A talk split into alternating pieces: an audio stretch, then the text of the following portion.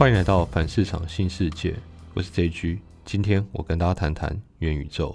谈到元宇宙，我必须要去谈谈关于二十年前发生的一个现象，在台股、在世界都很有名，叫做打抗泡沫。简单说，就是当时网际网络兴起之后，在股市发生的一些状况。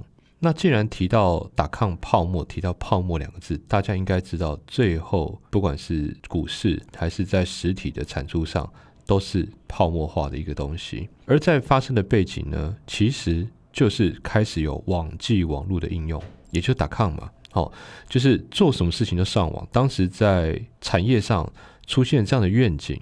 好，我们大家都已经很习惯了，找工作上网，买东西上网，当时就是这样。两千年的时候，在纳斯达克打抗的公司的投资金额都非常高，所有受面有打抗的公司上涨的幅度都非常大，直线上涨喷出，尤其在美股，五十趴、一倍、两倍、三倍的涨，那这个涨幅跟现在很像。它有个特色，就是有梦想。在结尾的时候，会跟大家谈谈有梦想的股票要怎么操作跟挺立。而元宇宙跟打抗都是属于有梦想的股票。当时因为打抗尚属于想象，也就是说，我们想象这些事情可以在网络上做，但实际上还没有。那大家当时其实对上网做什么这件事情是感觉到模糊的。当时隐约只知道我们可以寄 email，我们可以买东西，我们可以查资料，似乎只有这样的想法。那应用的层面在初期，在一个新的技术上都是模糊的，并且不可想象的。用元宇宙来讲，我想请问大家，大家觉得我们可以在元宇宙这个应用上干嘛呢？我们能想得到吗？如果想不太到，那它就还很遥远。我们该投资的标的该怎么选择？这是第一个问题。所以当时达康泡沫就是有这样想象之后，在两千年股市上涨，在两千年的末端。甚至后面你就会发现崩盘崩得非常非常严重，网络科技泡沫。当时的网络上的应用哦，我要跟大家讲一件事哦，我们对应用的想象是非常局限的。当时的应用我们很模糊，我们有了二十年网际网络的发展以后，我们发现可以在网络上找工作、交朋友、买东西等等等。请问现在的元宇宙，我们可以想到什么呢？仍然是买东西、找工作、交朋友，没有太大的变化。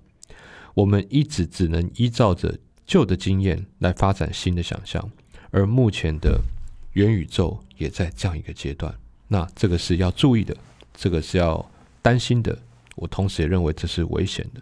所以回到两千年，我觉得现在的情况并没有变化。而关于元宇宙，我要让大家知道，它跟网际网络一模一样，就是对于体验两个字的改变。本来是实体接触的体验，改成上网体验。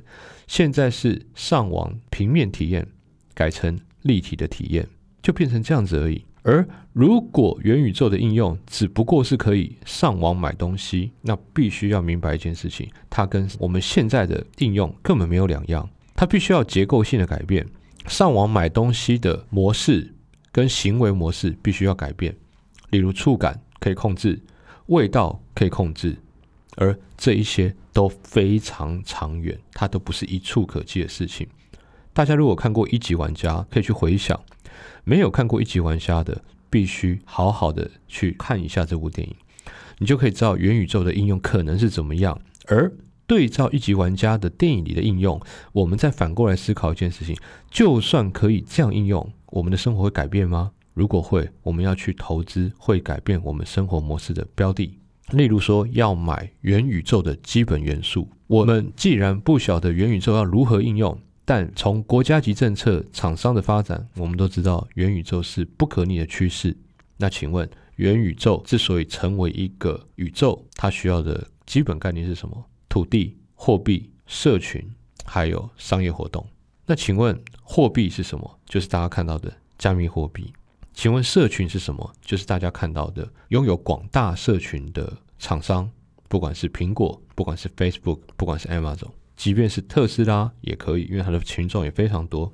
要买它的基本元素，还有土地。元宇宙是虚无的东西，它有土地吗？是有的。现在有非常多的虚拟土地在网络上拍卖，Nike、Adidas 都花了非常大金额投资在里面。你说它会不会泡沫？可能会。但这已经是最近期的应用了。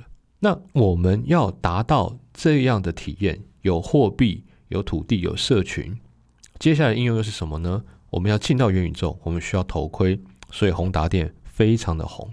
那等一下我要跟大家谈谈，如果你因为头盔的应用盛行而要投资，要注意哪些事情？我先帮大家简单三个结论：第一个，买马上就要发生的应用；第二个，随时关注长远的应用。因为它会关乎到中短线的趋势，也就是第一点。第三点，如果投资的标的具有遥远的梦想性，如果喷得很快，记得注意停利。因为我刚刚论述过了，还早。刚刚那三件事情，只要重复的部分越多，那就是越好的标的。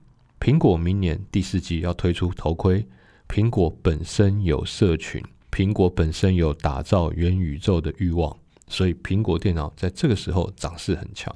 而大家会觉得你是在追高，但我不觉得那是在追高，它就是三合一的标的。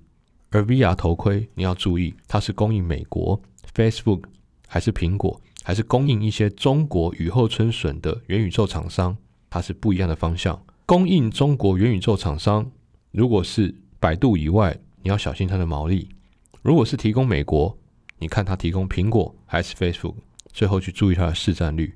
而我觉得还有一个大家比较常忽略的，在国外这样的公司很多，不管是 ACN 等等的大数据公司是非常值得注意的，因为一在元宇宙里面，你所有的行为模式都被锁定，这种大数据公司的安全管理也很重要。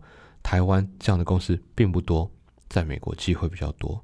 我不是说元宇宙泡沫就不要投资元宇宙，对我来讲这是一个趋势，我只要知道它是长远的趋势，而投资要投资。短期的标的，希望大家在注意台股或美股的时候，都不要忘记这样的事情。希望这一集的反市场新世界对大家有帮助。我是 J 区。